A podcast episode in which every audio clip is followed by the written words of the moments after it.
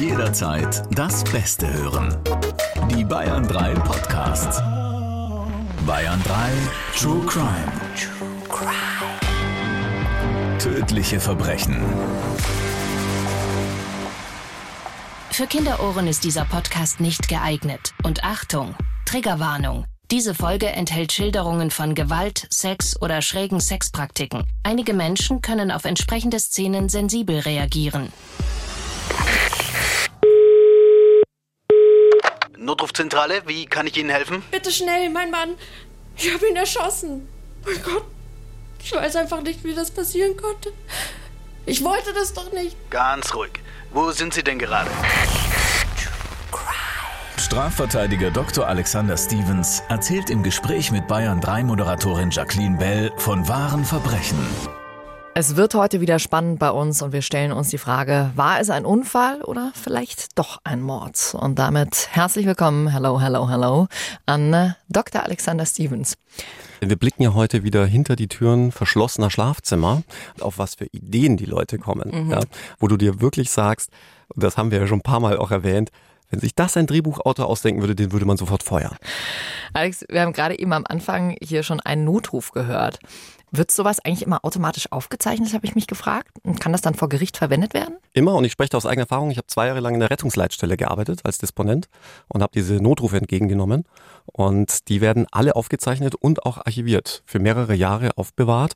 Und man erlebt es auch immer wieder in Gerichtsverfahren, dass diese Notrufe dann abgespielt werden, aus den verschiedensten Gründen heraus. Und ich kann mich noch an ein Gerichtsverfahren erinnern, da war ich im Referendariat und habe mich dann als Zuschauer hinten reingesetzt. Der ist auch deutschlandweit durch die Medien gegangen. Da hatten zwei Jugendliche einen Mann in der Münchner S-Bahn totgetreten, nachdem er bei einem Streit dieser Jugendlichen mit anderen Jugendlichen dazwischen gegangen war. Und da war dann allen Prozessbeteiligten das Schaudern ins Gesicht geschrieben, denn du hörst diesen Mann, wie er den Notruf absetzt und du weißt, dieser Mann ist aber jetzt tot. Und Furchtbar. er wird da quasi für mehrere Minuten zum Leben erweckt. Oh, furchtbar, wenn du dir sowas dann auch nochmal im Nachhinein anhören musst. Alex, hast du selber schon mal für dich den Notruf wählen müssen? Nein, Gott sei Dank nicht. Ich kann mich aber noch an eine sehr skurrile Situation in der Rettungsleitstelle erinnern. Ich war da quasi der Telefonist, der die Notrufe entgegengenommen hat. Und dann rief einer an und sagte, hallo, hallo, schnell kommen, Mutter tot. Und hat aufgelegt. Und daran siehst du, wie wichtig es ist, A, Ruhe zu bewahren und B, bitte immer auf Rückfragen zu warten, wenn man einen Notruf absetzt, weil ich weiß, man ist da in einer absoluten Ausnahmesituation. Man kann auch nicht mehr klar denken und man ist aufgeregt und bringt vielleicht auch nicht sofort ganze Sätze raus. Ganz wichtig, und das wird einem auch in jedem Erste-Hilfe-Kurs beigebracht, sind die sogenannten W-Fragen. Wo ist etwas passiert? Was ist passiert? Wie viele Verletzte? Also das ist essentiell, damit man überhaupt Hilfe losschicken kann. Ich weiß, es wird immer so leicht gesagt. Ne? Man weiß ja auch, wenn du zum Beispiel auch im Meer irgendwo draußen bist und du merkst, oh, ich komme irgendwie nicht mehr zurück, dann sollst du natürlich ruhig bleiben. Aber das löst natürlich eine totale Panik in dir aus. Und so ist es natürlich auch, wenn du einen Notruf absetzt, da denkst du einfach nicht klar. Das denke ich mir übrigens auch immer bei Haiangriffen. Wenn du da in der Zeitung liest, dass jemand vom Hai angegriffen worden und dann stehen dann so die Ratschläge, wie sollst du dich verhalten, wenn dich ein Hai angreift? Ruhig bleiben, ja, dem Tier ins Auge gucken. Ja, genau. Total entspannt, ja. Ich habe übrigens eine Freundin, äh, wenn wir surfen sind, die hat immer irgendwelche Tiere um sich rum. Ich habe schon gesagt, mit dir gehe ich nicht mehr ins Wasser, weil die schon dreimal einen Hai um sich rum hatte.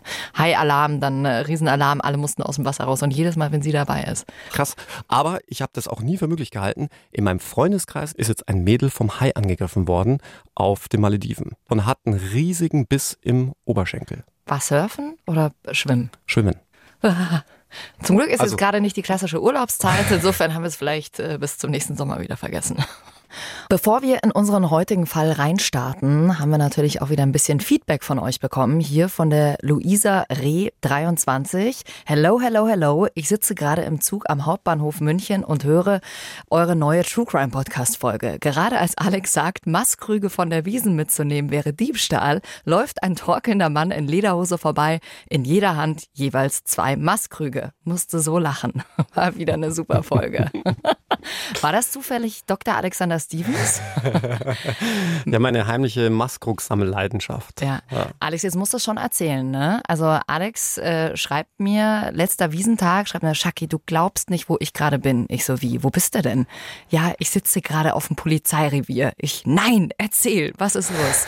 jetzt musst du es natürlich hier auch unserer ganzen True Crime äh, Community erzählen, was dir da passiert ist am letzten Wiesentag. Ja, für mich eine ganz neue Erfahrung, nicht als Anwalt bei der Polizei zu sitzen, aber für alle, die sich vielleicht jetzt schon insgeheim freuen, dass sie mich beim Maskrug-Diebstahl erwischt haben.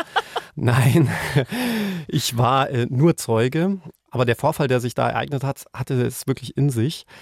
Wir waren mit der Kanzlei am letzten Wiesentag in einer Box und haben da ausgelassen gefeiert. Und irgendwann gesellten sich dann noch zwei weitere Personen unten an die Box die dann sich mit einem meiner Kollegen unterhalten hatten.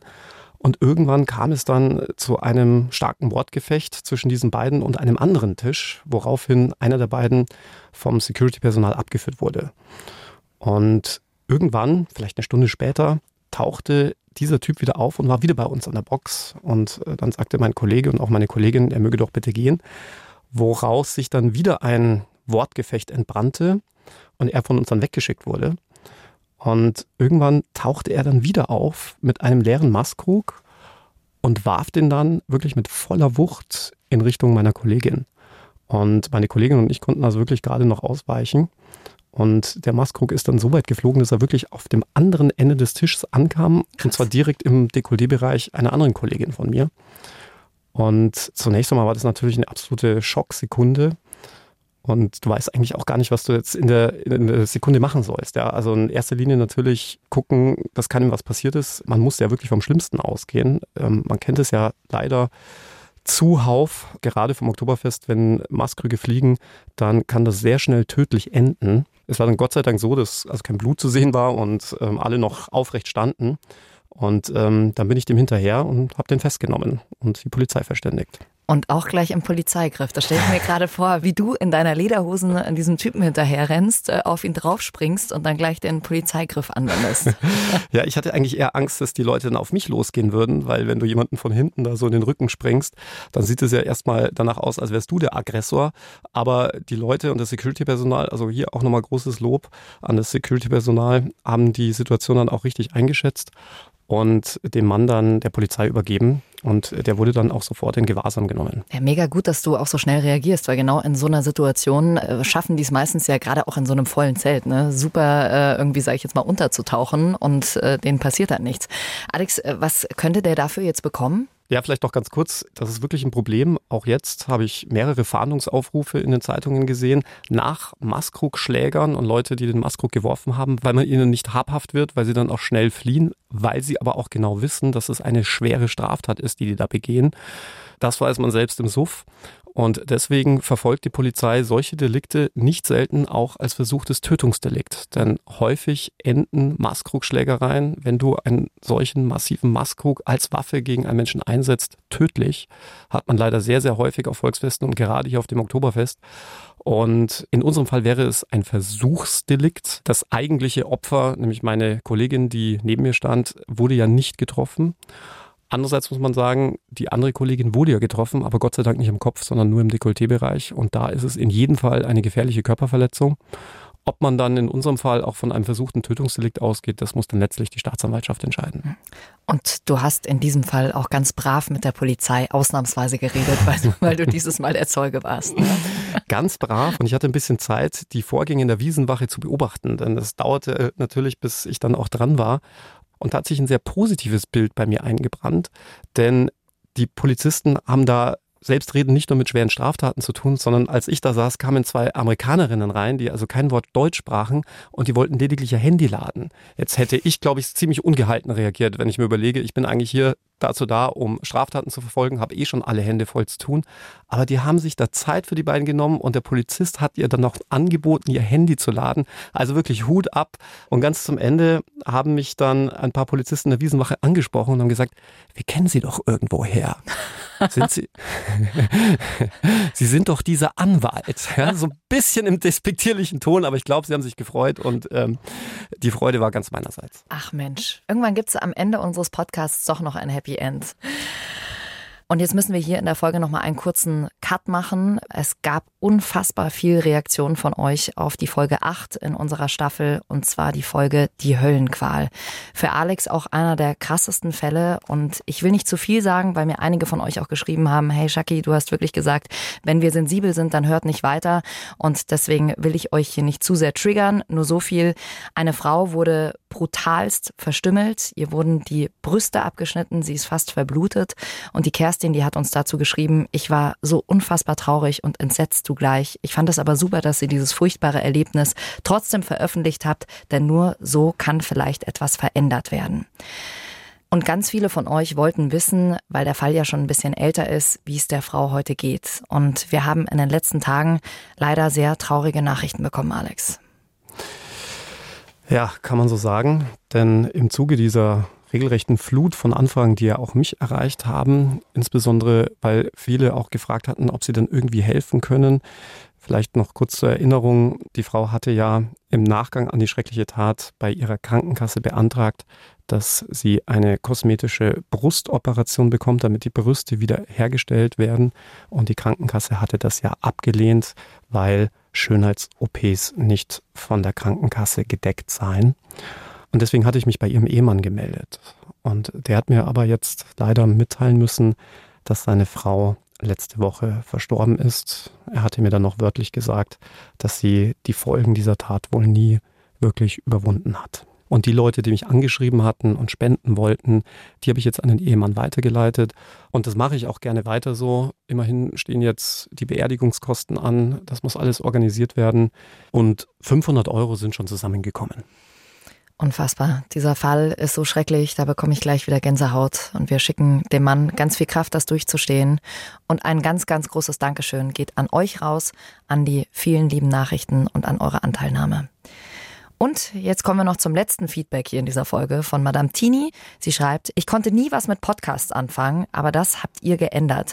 Und durch euch konnten wir nun auch Streitigkeiten im Auto entgehen, da mein Freund und ich nicht den gleichen Musikgeschmack haben und wir mit euch etwas gefunden haben, was uns beiden gefällt. Ja, so ein bisschen wie bei uns beiden im Auto, wenn wir auf Tour sind, ne? Ja, Alex hört immer seine Musicals. Ja, du hörst immer gerne Musicals und ich höre am liebsten hier Elektro. Und Bayern 3 natürlich. Ja, und Bayern 3. Selbstverständlich. Danke, dass du mir nochmal meinen Job gerettet hast hier nebenbei. Übrigens, ach, das wollte ich dir auch noch erzählen. Entschuldige, gleich steigen wir in den Fall ein. Letztens parke ich mein Auto hier vorne und wir hatten noch letztens über die E-Parkplätze, über die Ladesäulen gesprochen. Parke ein und dann ruft mir einer, fährt mit dem Auto vorbei, ruft einer, macht das Fenster runter und sagt, oh, es wird dem Alex aber gar nicht gefallen, dass du ihm jetzt wieder seinen Parkplatz wegnimmst. ich schaue raus und denke mir, jetzt warte mal, kenne ich den? Und er kam mir irgendwie bekannt vor. Und dann meinte er, ich war auf eurer Tour und ich habe das letztens in der Podcast-Folge gehört und ich gehe gerade zu Wiesen. Ich habe hier mein Auto abgestellt. Ja. Dachte ich mir auch so, was für Zufall. Das war bei uns auf der Tour, hat es im Podcast gehört, sieht mich in dem Moment, den ich einparke und sagt, es wird mir Alex aber nicht gefallen, dass du ihm seinen Parkplatz Ja, hat er recht. Ja. So, jetzt aber. Wir kommen zu unserer Folge. Wir starten rein. Bevor wir loslegen, hier nochmal kurz der Hinweis. Die Namen sind wie immer geändert. Die Geschichte wird aber sinngemäß wiedergegeben. Wenn euch Dinge wie Gewalt oder schräge Sexpraktiken zu sehr triggern, dann hört diese Folge nicht. Und vor allem, wenn die Kinder gerade noch rumspringen, dann äh, hört den Podcast später weiter oder mit euren Kopfhörern. Notrufzentrale, wie kann ich Ihnen helfen? Bitte schnell, mein Mann. Ich habe ihn erschossen. Mein Gott. Ich weiß einfach nicht, wie das passieren konnte. Ich wollte das doch nicht. Ganz ruhig. Wo sind Sie denn gerade? Wenige Minuten später fährt ein Streifenwagen vor dem prächtigen Stadthaus im Jugendstil vor. Nur mit einem blutbespritzten Negligé bekleidet, öffnet eine junge Frau unter Tränen und völlig verwirrt den Beamten die Tür zu ihrem luxuriösen Apartment. Sie führt die Ermittler ins Schlafzimmer. Auf dem Bett ein älterer Mann. Er liegt tot auf einer großen Decke, die fast komplett mit Blut besudelt ist. Um den Hals des Mannes ein dünnes Seil geschnürt. Es führt zu seinen Händen, die auf den Bauch gebunden sind, und von da weiter zu seinem Penis. Dort ist das Ende des Seils verknotet. Ein komplizierter Mechanismus, der bei Bewegungen der Hände wahlweise Hals oder Penis abschnürt. Die Beamten stellen allerdings schnell fest, dass dies nicht Grund des Todes und Ursache des Blutbads ist. Auf der Stirn des Mannes prangt ein großes, tiefes Loch. Und neben seinem Kopf liegt ein großkalibriger Revolver. Die junge Frau versucht sich zu erklären. Er wollte immer, dass ich ihm beim Sex wehtue. Am Anfang hat es ihm gereicht, wenn ich ihm ins Gesicht geschlagen oder ihn angespuckt habe. Aber bald war das nicht mehr genug. Er wollte immer mehr. Ich sollte ihm, ich sollte ihm in den Penis beißen, ihn mit den Kontaktklemmen von so einem Überbrückungskabel in die Brustwarzen kneifen. Irgendwann wollte er dann, dass ich ihn würge. Er hat mir gesagt, er würde dann am besten zum Orgasmus kommen.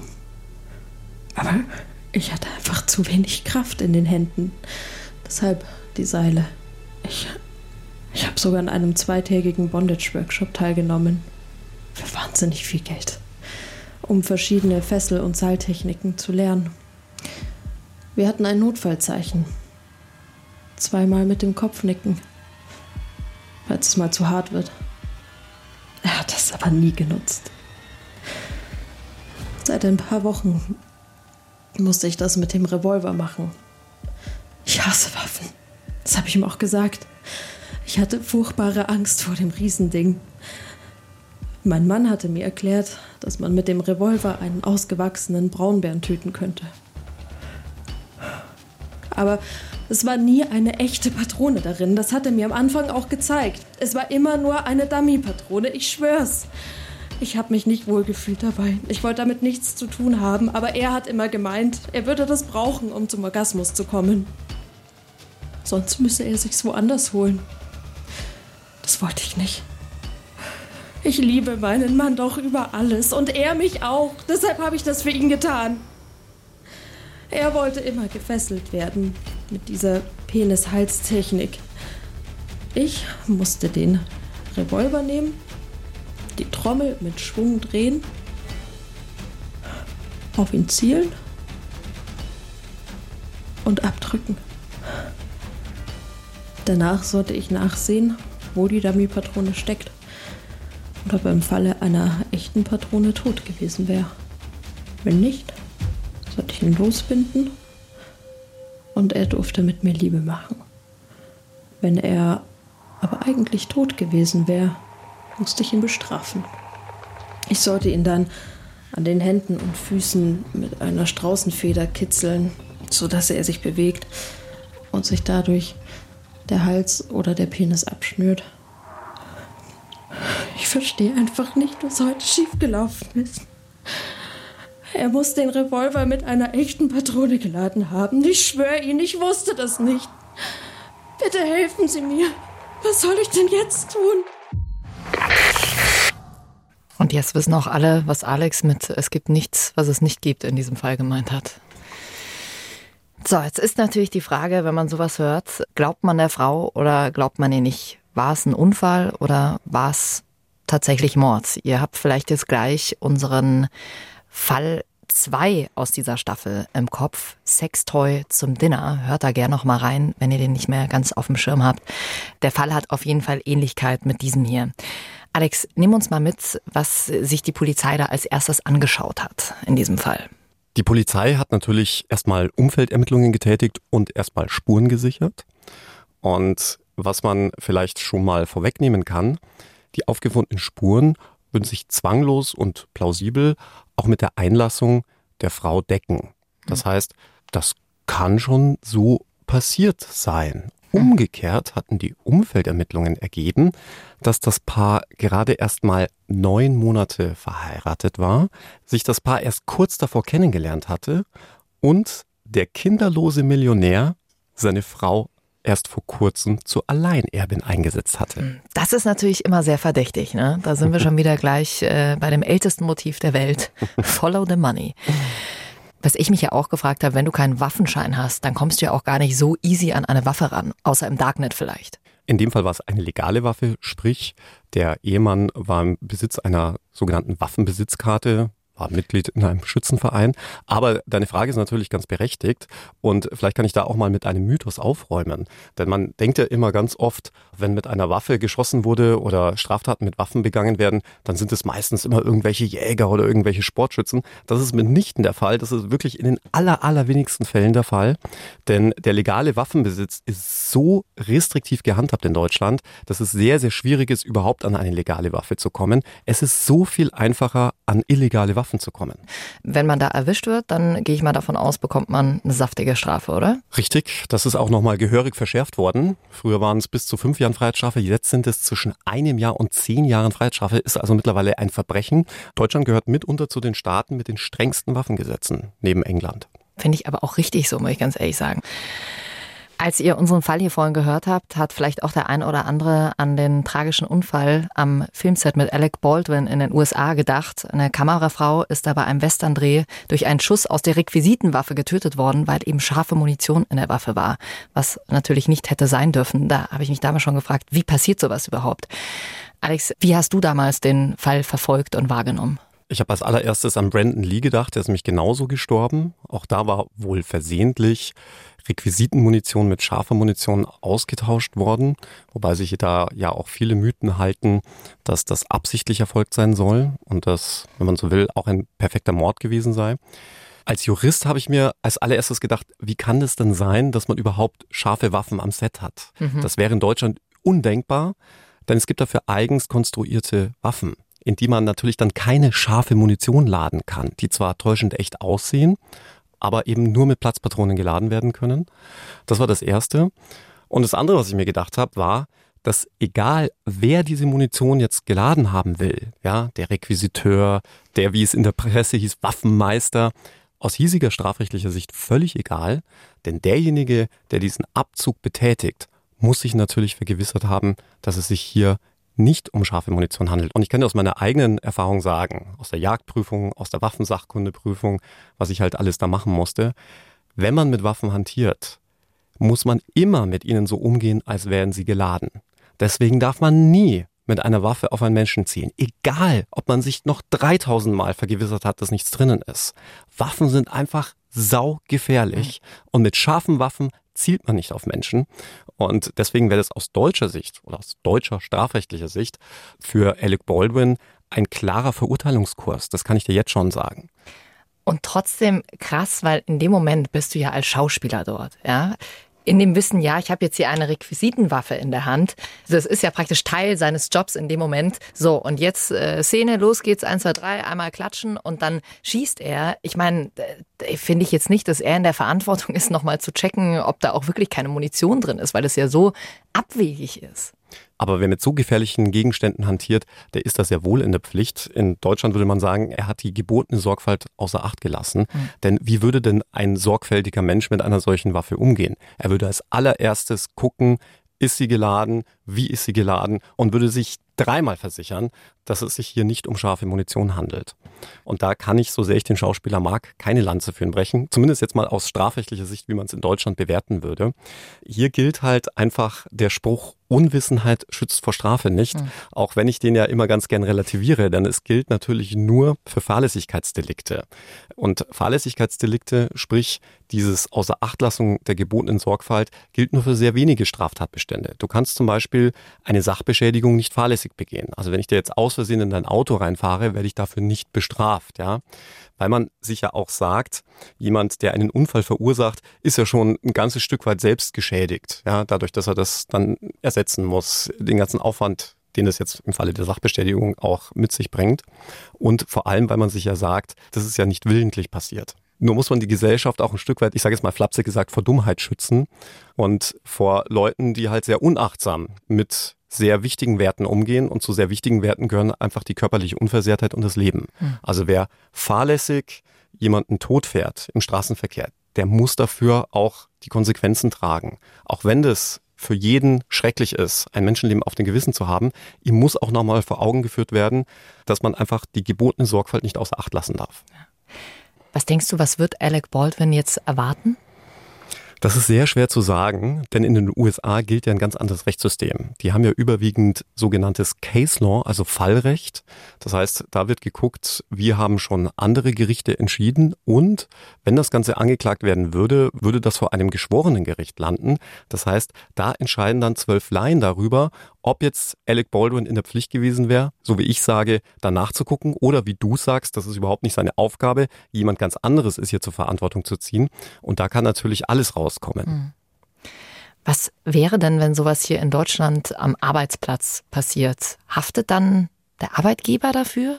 In dem Fall natürlich mit, weil der Arbeitgeber ja auch eine gewisse Aufsichts- und Sorgfaltspflicht hat und seine Mitarbeiter sorgfältig auswählen muss. Und das hat er ja dann in dem Fall nicht getan. Aber nochmal, ich bin ja kein Arbeitsrechtler. Mhm. Ich weiß schon, dass du mir immer ganz gern fachfremde Fragen stellst. Also deswegen sage ich es lieber dazu. Ja.